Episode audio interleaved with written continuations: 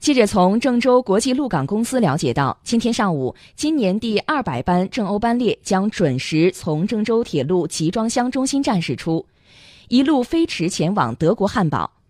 据了解，截至目前，郑欧班列累计开行班数达四百五十六班，总累计货值二十一点九一亿美元，货重二十点八四万吨。其中，二零一六年开行班数已达二百班，提前近两个月完成年度总目标。记者了解到，与国内其他中欧班列不同的是，正欧班列不仅运输大批量中国各地出口的商品，而且有超过五分之一货源是来自日本和韩国的转口货物，